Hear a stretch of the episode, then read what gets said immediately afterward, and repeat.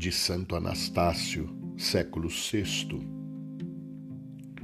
Se ele desceu à terra, até então uma prisão perpétua, foi para arrebentar as portas de bronze e quebrar as trancas de ferro, a fim de atrair-nos a si, livrando da corrupção a nossa vida e convertendo em liberdade a nossa escravidão. Se este plano da salvação ainda não se realizou, pois os homens continuam a morrer e os corpos a decompor-se, ninguém veja nisso um obstáculo para a fé.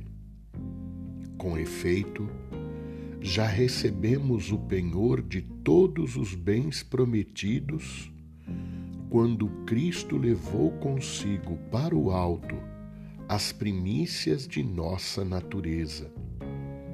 E já estamos sentados com Ele nas alturas, como afirma São Paulo.